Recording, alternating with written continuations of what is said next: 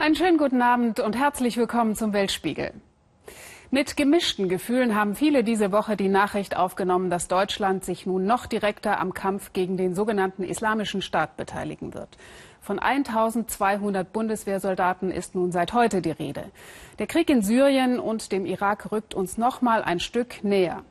Wie erfolgreich ist der aber der militärische Kampf gegen IS? Der große Erfolg ist bislang ausgeblieben. Auch wenn es den kurdischen Peschmerga gerade gelingt, einzelne Orte und strategisch wichtige Straßen von der Terrormiliz zurückzuerobern, dank alliierter Luftunterstützung und deutscher Waffen am Boden.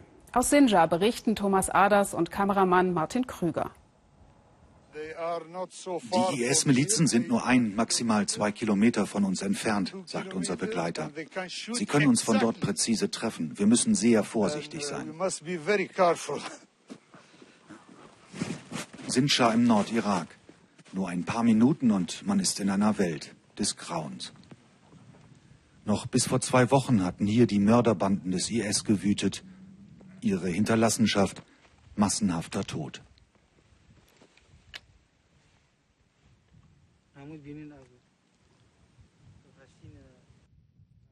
Das Sinjar-Gebirge.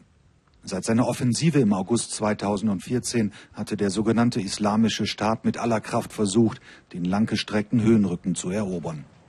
Vergeblich. Die kurdischen Peschmerga hatten sich, nachdem sie zunächst vom IS aus dem Tal vertrieben worden waren, in den Bergen verschanzt und erbitterte Gegenwehr geleistet. So konnten sie Tausende von Menschen beschützen, die in Todesangst hierher geflüchtet waren.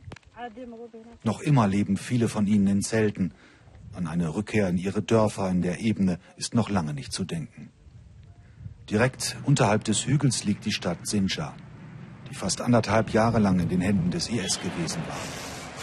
Mit einer groß angelegten Offensive, unterstützt durch massive Luftschläge der Antiterrorkoalition, hatten die Peschmerga die Stadt am 13. November befreit.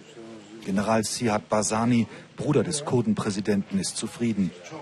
Auf einer Breite von 90 Kilometern konnten die Extremisten zurückgedrängt werden.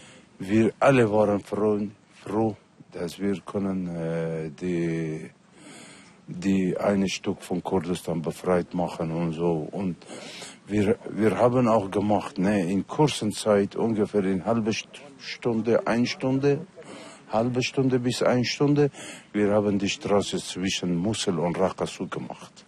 Weil die Peschmerga diese Straße erobert haben, die Hauptstraße 47, haben die Terroristen jetzt ihre direkte Verbindung verloren zwischen ihren Hauptquartieren im irakischen Mosul und Raqqa in Syrien. Der Preis für diesen strategischen Erfolg, Sinjar, liegt in Trümmern.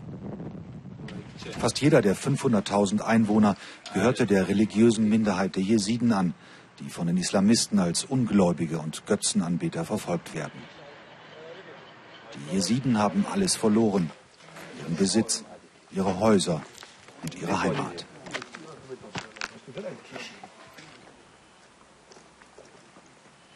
Es gibt keine Krankenhäuser mehr, keine Schulen, keine bewohnbaren Häuser, kein Wasser, keinen Strom. Mindestens 70 Prozent der Gebäude sind vollkommen zerstört. Eigentlich macht es überhaupt keinen Sinn, Sinjar zu renovieren. Es wäre besser, wenn man die ganze Stadt nebenein neu bauen würde. Vorsichtig klettern wir über den Schutt. Wir erreichen eines der ehemaligen Hauptquartiere der Milizen, verborgen im Keller eines Einfamilienhauses.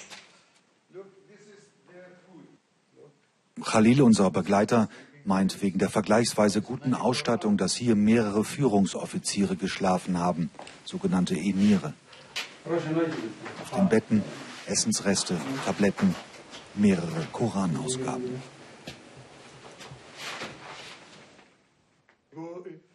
Im hinteren Teil liegt der Zugang zu dem kilometerlangen Tunnelsystem, durch das die Islamisten unbemerkt ihren Standort wechseln konnten. Auch dies ein Beweis dafür, wie wichtig dem IS die Stadt Sinjar war.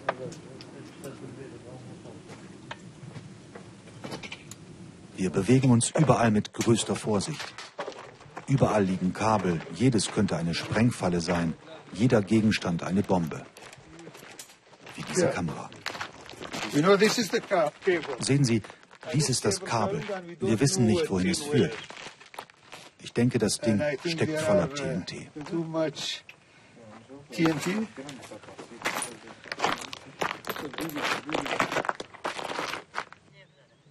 Der IS ist aus Sinjar vertrieben, nun liegt die Front rund zehn Kilometer weiter südlich. In Sichtweite des Peschmerga-Postens das Dorf Rambusir. Von hier aus feuern die Extremisten mehrmals am Tag mit Scharfschützengewehren, Raketen und Granatwerfern in Richtung Peschmerga. Dreimal, sagen die Soldaten, sind heute bereits Artilleriegranaten neben ihnen eingeschlagen. Die Peschmerga sind, im Gegensatz zum August 2014, als sie Reis ausnehmen mussten, heute relativ gut ausgerüstet. Neben ihrer Artillerie können sie auf deutsche Milan-Panzerabwehrraketen zurückgreifen, um die schwer bewaffneten Selbstmordkommandos des IS zu stoppen. Doch im Irak ist deshalb in diesen Tagen niemand euphorisch. Denn nach und nach wird das ganze Ausmaß des Horrors sichtbar, den die Extremisten verbreitet haben. Wir kommen zu einem Swimmingpool, den sie als Massengrab für 78 ältere Frauen aus dem Dorf Kotscho benutzt haben. Dies hier sind die Überreste eines Rockes, wie sie ältere jesidische Frauen tragen. Keine jungen Frauen würden diese Stoffe nehmen. Und sehen Sie hier einige der Schädel. Die IS-Milizen haben die älteren Frauen hierher gebracht, um sie zu töten.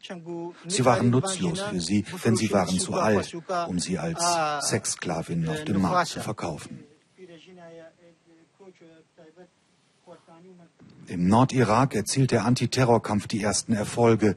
Doch mit jeder Stadt, aus der die Extremisten des IS vertrieben werden, kommen jetzt immer neue Grausamkeiten ans Tageslicht.